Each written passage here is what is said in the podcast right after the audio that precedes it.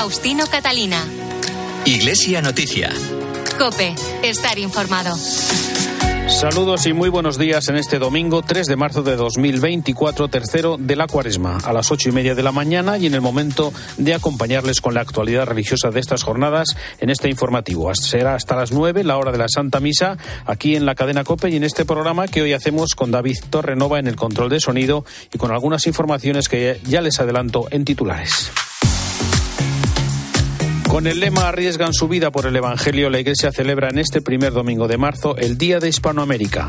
El Papa ha nombrado un nuevo obispo de Gerona al monje cisterciense Octavi Vilá, desde 2015 abad del Real Monasterio de Santa María de Poblet en Tarragona.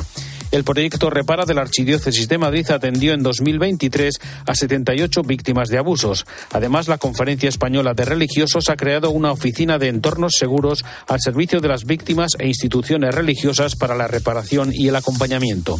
Nos acercaremos un domingo más a la actividad del Papa Francisco y del Vaticano y una previsión. Mañana comienza en Madrid la Asamblea Plenaria de la Conferencia Episcopal en la que se renovarán todos los cargos excepto el de secretario general. Faustino Catalina. Iglesia Noticia. Cope, estar informado. Con el lema Arriesgan su vida por el Evangelio, la Iglesia celebra en este primer domingo de marzo el Día de Hispanoamérica en una jornada para recordar especialmente a los sacerdotes españoles que han salido de sus diócesis de origen para colaborar con la Iglesia Católica en Latinoamérica. José María Caldarón es el director nacional de las Obras Misionales Pontificias que nos recuerda cuál es actualmente esa presencia evangelizadora. Hay más de 6.000 misioneros españoles trabajando en América, más de 6.000 hombres, mujeres, sacerdotes, religiosas, religiosos, laicos, que están en Hispanoamérica evangelizando, ayudando a la Iglesia a crecer, a fortalecerse, a hacerse madura y a, hacer posible pues, que el reino de Dios crezca. De entre esos casi más de 6.000 eh, misioneros, 150 son sacerdotes de la obra de cooperación sacerdotal hispanoamericana, que es el motivo primario por el que nació esta obra, esta obra de, eh, de, la jornada de Hispanoamérica. Recordamos a los misioneros porque necesitan de nuestra oración, necesitan de nuestro apoyo, necesitan también que les valoremos y que les, les tengamos presentes en nuestra vida, porque no han abandonado las cosas porque los rechacen, sino como un servicio de generosidad y de grandeza ante las necesidades de nuestros hermanos que viven en Hispanoamérica.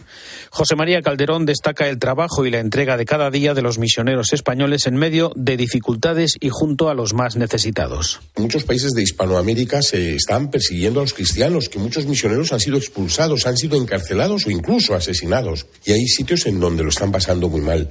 Pero en todos ellos eh, hay que decir también que están trabajando muchísimo con gente que, que, que, lo pasa muy mal, que están en dificultades y también con eso arriesgan su vida.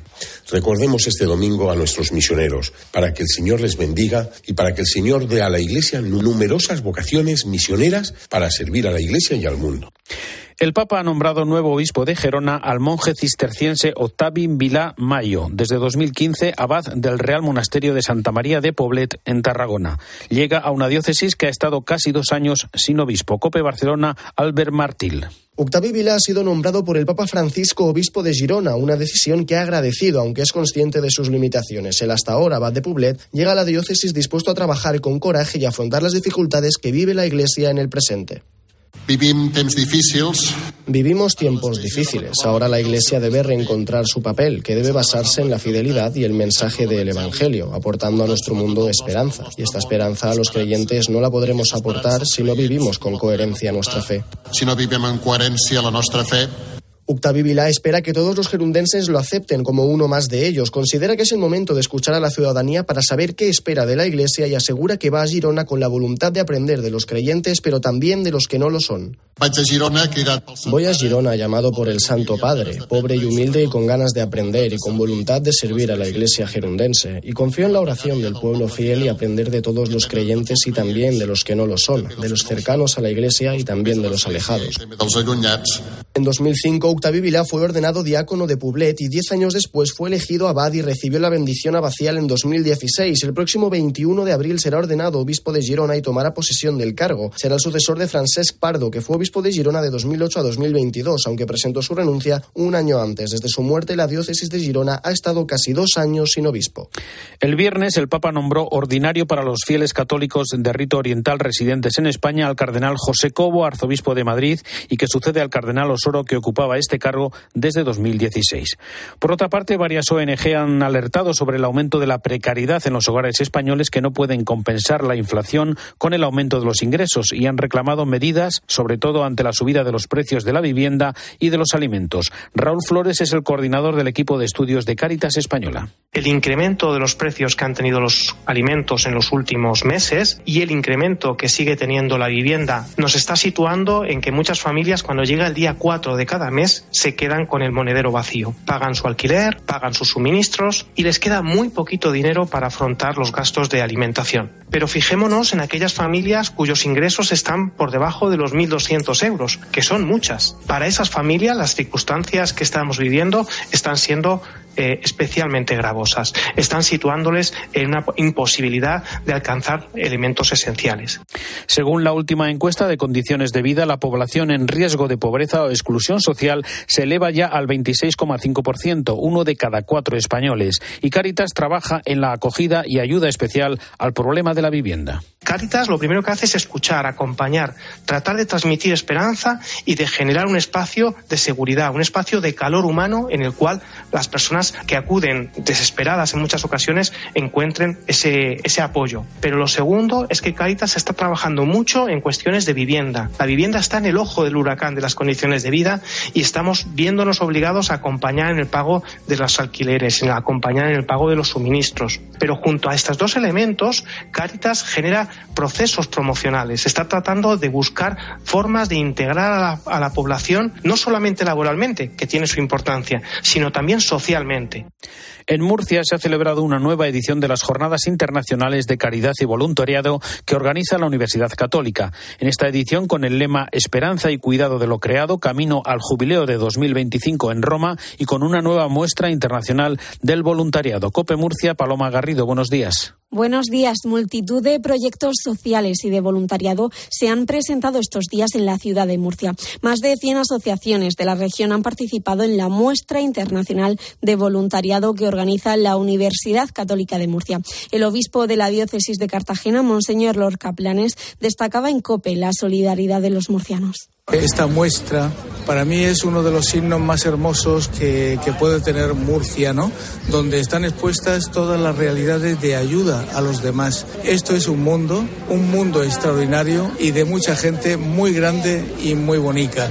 En esta muestra ha participado Joaquín. Tiene 25 años y es voluntario en Manos Unidas. Este joven anima a todo el mundo a colaborar en este tipo de asociaciones. Ser voluntario no cuesta nada, es, son echar unas horas al día y que realmente es un trabajo muy gratificante porque estamos ayudando a gente que realmente lo necesita.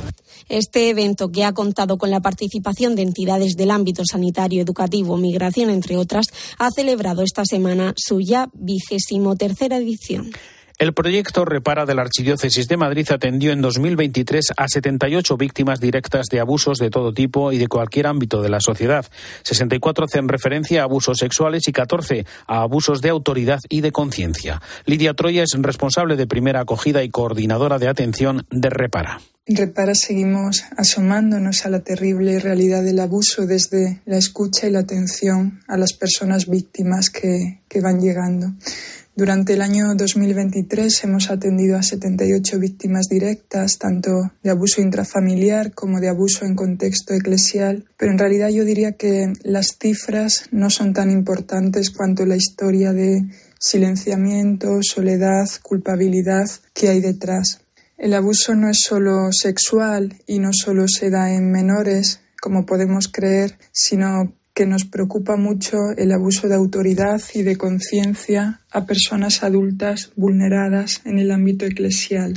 A lo largo de los 12 meses, Repara realizó más de un centenar de intervenciones puntuales o asesoramientos, sobre todo a través del teléfono o correo electrónico. El servicio más demandado fue el acompañamiento psicológico. Lidia Trodia. A veces eh, vemos que no hay denuncia porque la víctima no está preparada, pero el daño está. El dolor no se mide por criterios jurídicos. Destacamos también un incremento de sacerdotes que empiezan a acompañar a las víctimas, sobre todo de abuso intrafamiliar. Es muy importante que todos sigamos trabajando para crear espacios y relaciones sanas, respetuosas y de cuidado mutuo. La Conferencia Española de Religiosos ha creado una oficina de entornos seguros que se pone a disposición de las víctimas de abusos para ayudar al mismo tiempo a las instituciones religiosas en su labor de reparación y acompañamiento. La responsable es Gloria Rodríguez, psicóloga y consagrada de Regnum Christi. Somos conscientes del sufrimiento tan grande que esto ha generado a las personas y de que tantas veces la falta de respuesta por parte de la Iglesia ha contribuido a aumentar más este sufrimiento. Confer crea esta oficina con un doble objetivo, el de ponernos a disposición de las víctimas y el de ayudar a las congregaciones en la prevención y la intervención. Considero que estamos en un momento diferente en la forma de afrontar los abusos. Cada caso, cada número es una persona con rostro concreto y queremos escuchar y acompañar los diferentes procesos de sanación y de justicia restaurativa. Recuerdo la primera vez que escuché a una víctima de abuso por parte de un sacerdote y no creo que pueda olvidar el dolor tan grande que vi, la ruptura tan profunda. Y ese dolor, como dice el Papa, es algo que no deja de clamar al Señor. Y por eso la oficina tiene el objetivo de escuchar ese dolor. De ahí el buzón que hemos creado, que se llama Escucha confer.es. También destaca Gloria Rodríguez el trabajo de Confer en la formación y la prevención para crear entornos seguros. Hay congregaciones con mucho camino hecho aquí, con equipos de apoyo también, pero sin embargo hay otras más pequeñas que pueden necesitar mayor refuerzo desde la Confer. Lo que me ha llamado positivamente la atención es constatar que también las congregaciones que no han tenido denuncias de abusos están sensibilizadas y que tienen sus protocolos.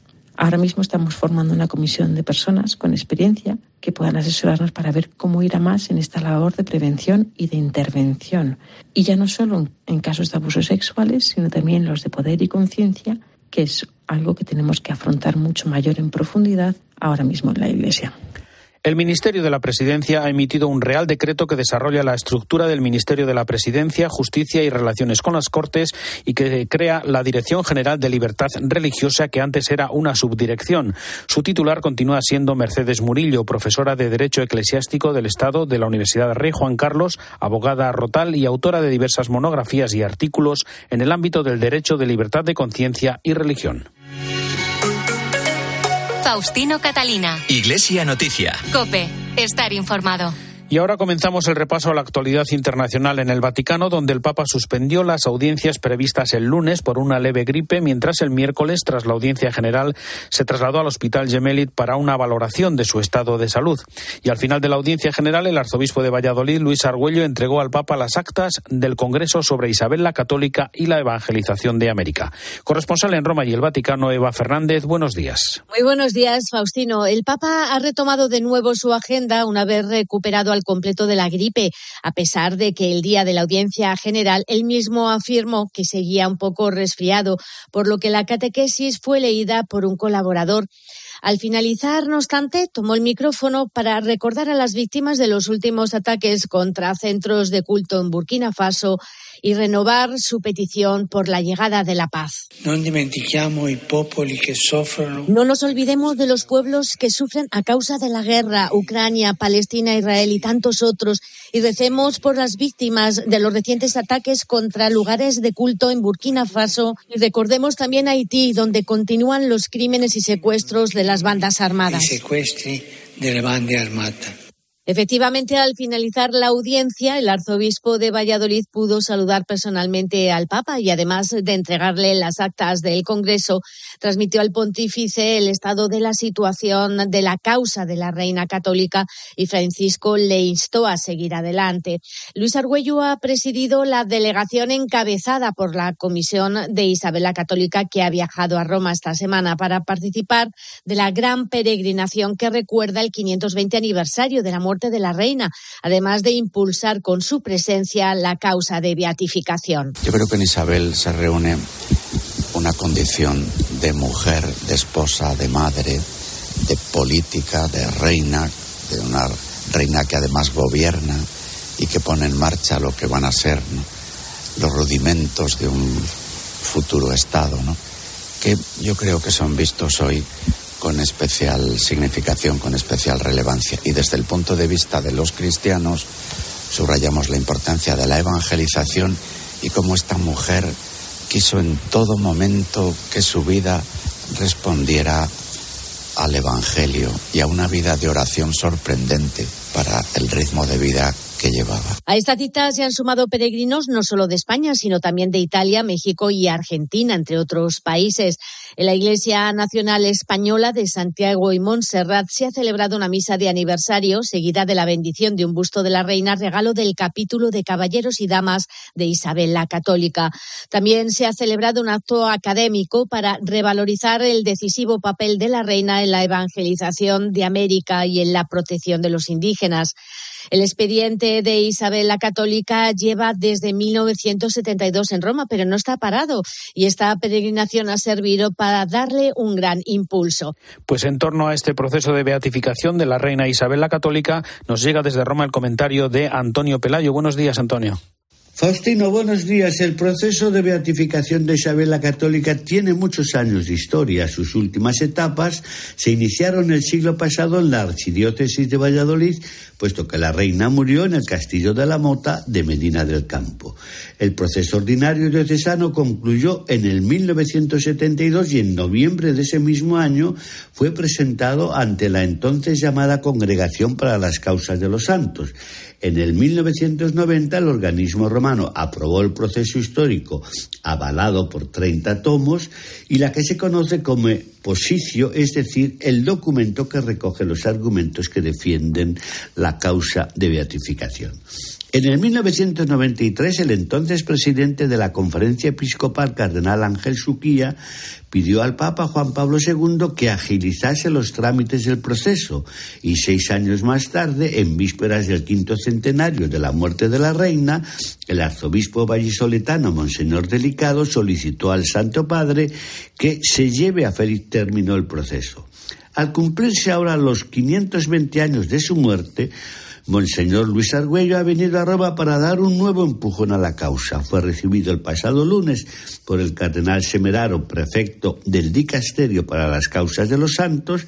El martes presidió en la Iglesia Nacional Española un convenio científico sobre el tema y el miércoles participó con un numeroso grupo de fieles vallisoletanos, andaluces y latinoamericanos en la audiencia papal.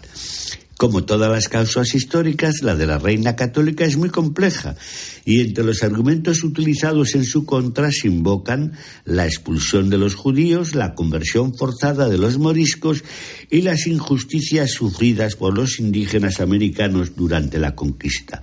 Historiadores de gran prestigio han demostrado lo infundado de todas estas acusaciones. En mi opinión, por razones de oportunidad histórica, no cabe esperar una rápida resolución en favor de la beatificación de la soberana, a la que más de un cardenal ha definido como descubridora y evangelizadora de América. Desde Roma les ha hablado Antonio Pelayo. Gracias, Antonio. El Papa ha nombrado subsecretario del Dicasterio para los Institutos de Vida Consagrada y Sociedades de Vida Apostólica al religioso claretiano Aitor Jiménez Echave.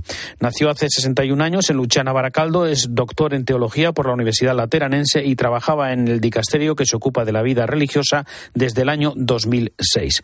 Por otro lado, la Oficina para las Celebraciones Litúrgicas del Papa ha publicado ya el calendario de las ceremonias que serán presididas por Francisco durante el mes de marzo especialmente las referidas a las celebraciones de Semana Santa.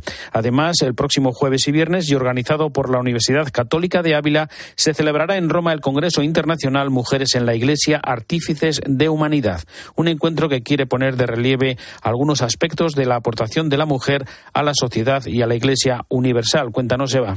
Este Congreso Interuniversitario se ha convertido ya en uno de los más destacados a nivel mundial a la hora de reconocer figuras de mujeres que han dejado huella en la Iglesia.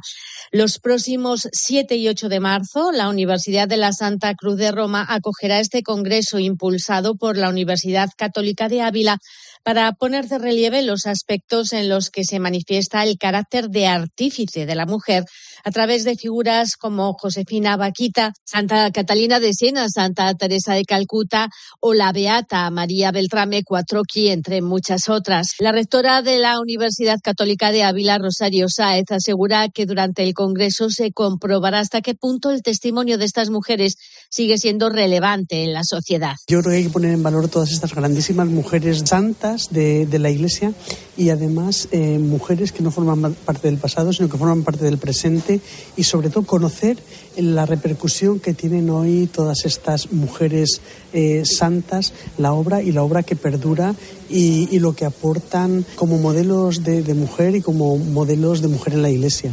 En este congreso también intervendrá la Facultad de Teología del Teresiano, la Universidad Urbaniana y el Pontificio Ateneo Regina Apostolorum. Con las donaciones recibidas se colaborará con un proyecto solidario en Alepo.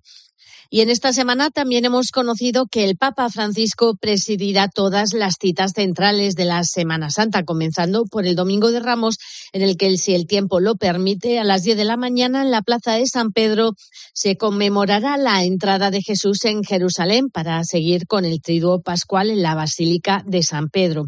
El Viernes Santo el Papa acudirá al Coliseo a las nueve y cuarto de la noche para rezar el Via Crucis y el Domingo de Resurrección celebrará misa a las 10 de la mañana también en la Plaza de San Pedro y a las 12 del mediodía desde la logia central de la Basílica impartirá la bendición Urbi et En el videomensaje con la intención de oración para este mes de marzo, el Papa Francisco comienza relatando una breve historia de persecución. Visitando un campo de refugiados en Le, un hombre me dijo, Padre, yo soy musulmán, mi mujer era cristiana. Llegaron los terroristas a nuestro país, nos miraron y nos preguntaron nuestra religión. Vieron a mi mujer con el crucifijo y le dijeron que lo tirara al suelo. Ella no lo hizo y la degollaron delante de mí. Sé que él no tenía rencor, se centraba en el ejemplo de amor de su mujer, un amor a Cristo que la llevó a aceptar y ser leal hasta la muerte. Francisco destaca el coraje y testimonio de los mártires y pide oraciones especialmente de los mártires de este tiempo para que contagien a la Iglesia su valentía y su impulso misionero. Hermanos, hermanas, siempre habrá mártires entre nosotros. Es la señal que vamos por el camino correcto. Una persona que sabe me decía que hay más mártires hoy que al inicio del cristianismo. El coraje de los mártires el testimonio de los mártires es una bendición para todos. Oremos para que quienes en diversas partes del mundo arriesgan su vida por el Evangelio contagien a la Iglesia su valentía, su impulso misionero. Y nos detenemos ahora en otro videomensaje enviado en este caso por el Papa a los jueces del Comité Panamericano de Derechos Sociales y la Doctrina Franciscana en la inauguración de su sede de Buenos Aires. Eva Fernández. En este mensaje el Papa reconoce que la justicia es especialmente importante en un mundo complejo que se enfrenta a tantos desafíos, por lo que la misión de abogados, jueces y fiscales es trascendente y crucial. De hecho, subraya el pontífice, el Poder Judicial es el último recurso disponible en el Estado para remediar las vulneraciones de derechos y preservar el equilibrio institucional y social. No hay futuro, no hay desarrollo, no hay justicia ni democracia en un mundo en donde millones de niños comen diariamente solamente los desechos de aquellos que sí consumen. Los derechos sociales no son gratuitos. La riqueza para sostenerlos está disponible, pero requiere de decisiones políticas adecuadas, racionales, equitativas. El Estado, hoy más importante que nunca, está llamado a ejercer ese papel central de redistribución y justicia social. Ante este contexto, insiste el Papa, la palabra de Jesús, fundamentada en la doctrina social de la Iglesia, es un sendero seguro y luminoso que ayuda en el ejercicio de la magistratura. En el mensaje, Francisco les anima a reflexionar cada día, preguntándose cómo se puede justificar el poder si se aleja de la construcción de sociedades justas y dignas y si a nivel personal se puede ser un buen magistrado sin detenerse a mirar el sufrimiento del otro. El mensaje concluye concluye recordando que la paz es una construcción diaria y que quienes trabajan en la justicia son artífices de la paz. Volvemos en Iglesia Noticia a la actualidad en España. Este mediodía se clausura en la localidad cántabra de Camargo la Asamblea Nacional de Asociaciones de Amigos del Camino de Santiago, en la que han participado 200 delegados de 38 entidades de peregrinos de toda España. Además, hemos conocido ya algunas cifras de peregrinos, más de 10.000 en el Camino Lebaniego en su año jubilar. Cope Santander, Santiago Ruiz de Azúa. Estos más de 10.000 peregrinos del Camino Lebaniego entre el inicio del año jubilar y finales de 2023 son personas a las que se selló su credencial tras recorrerlo a pie, en bicicleta o a caballo, con lo que esta cifra se vería incrementada al sumar aquellos otros peregrinos que han llegado al monasterio de Santo Toribio en autobús o en coche particular. Además de estos 10.000 peregrinos con la credencial sellada, más de 1.200 eran internacionales. Otro dato a tener en cuenta es que tanto el Camino Lebaniego como el Camino del Norte han visto crecer el número de peregrinos en detrimento de aquellos que recorrieron el denominado Camino francés, que hasta ahora era el mayoritario. Son de estas cuestiones de las que se va a hablar en la Asamblea Nacional de Asociaciones de Amigos del Camino de Santiago, que se está celebrando en Santander y Camargo este fin de semana. Una asamblea que va a tratar del futuro de los caminos de peregrinación, de la conexión con Europa y de cómo mejorar la experiencia del peregrino. Ante la celebración del Día Internacional de la Mujer, las organizaciones que forman parte de la iniciativa Iglesia por el Trabajo Decente han denunciado la desigualdad que continúan sufriendo las mujeres por el desempleo o la temporalidad. Raquel Mena es portavoz de esta iniciativa Iglesia por el Trabajo Decente. Desde Iglesia por el Trabajo Decente denunciamos que las mujeres sufren un mayor desempleo, temporalidad y jornada parcial y reclama políticas que fomenten la igualdad.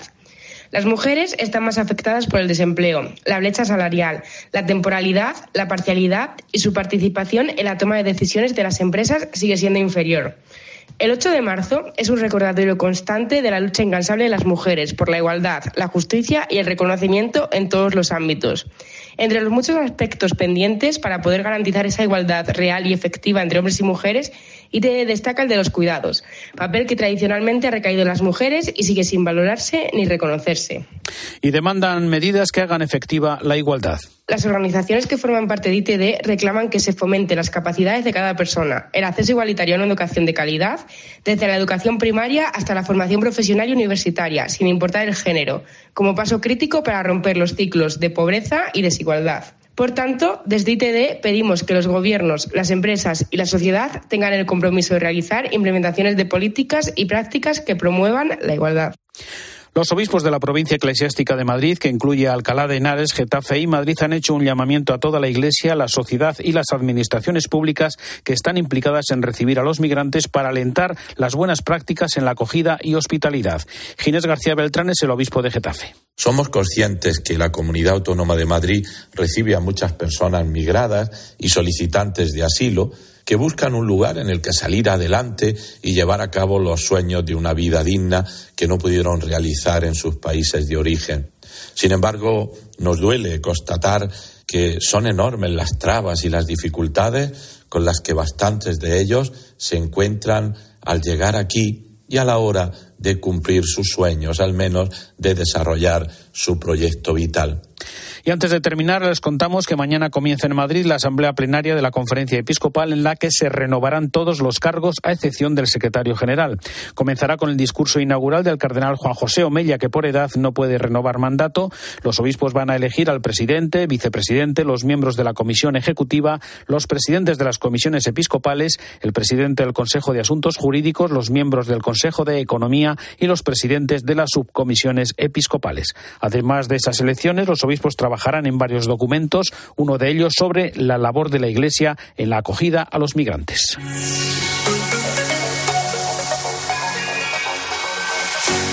Hasta aquí el informativo Iglesia Noticias. Ha sido el programa 1870. Volveremos dentro de siete días. Un saludo de Faustino Catalina.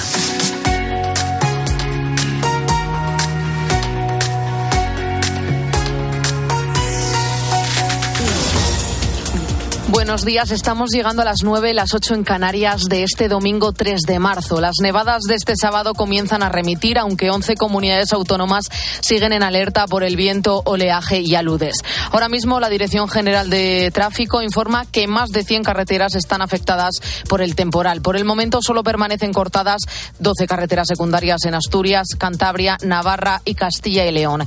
En el resto de vías se mantiene la circulación. Eso sí, desde la DGT insisten en que se tenga mucha precaución y más cosas. Estados Unidos ha hecho el primer lanzamiento aéreo de ayuda a Gaza desde el inicio de la guerra. Han arrojado 38.000 paquetes de alimentos en una operación conjunta con Jordania. Israel planea suspender temporalmente las actividades militares en algunas áreas de Gaza para facilitar la entrega de estas ayudas. Sigues en COPE, te quedas ya con la Santa Misa.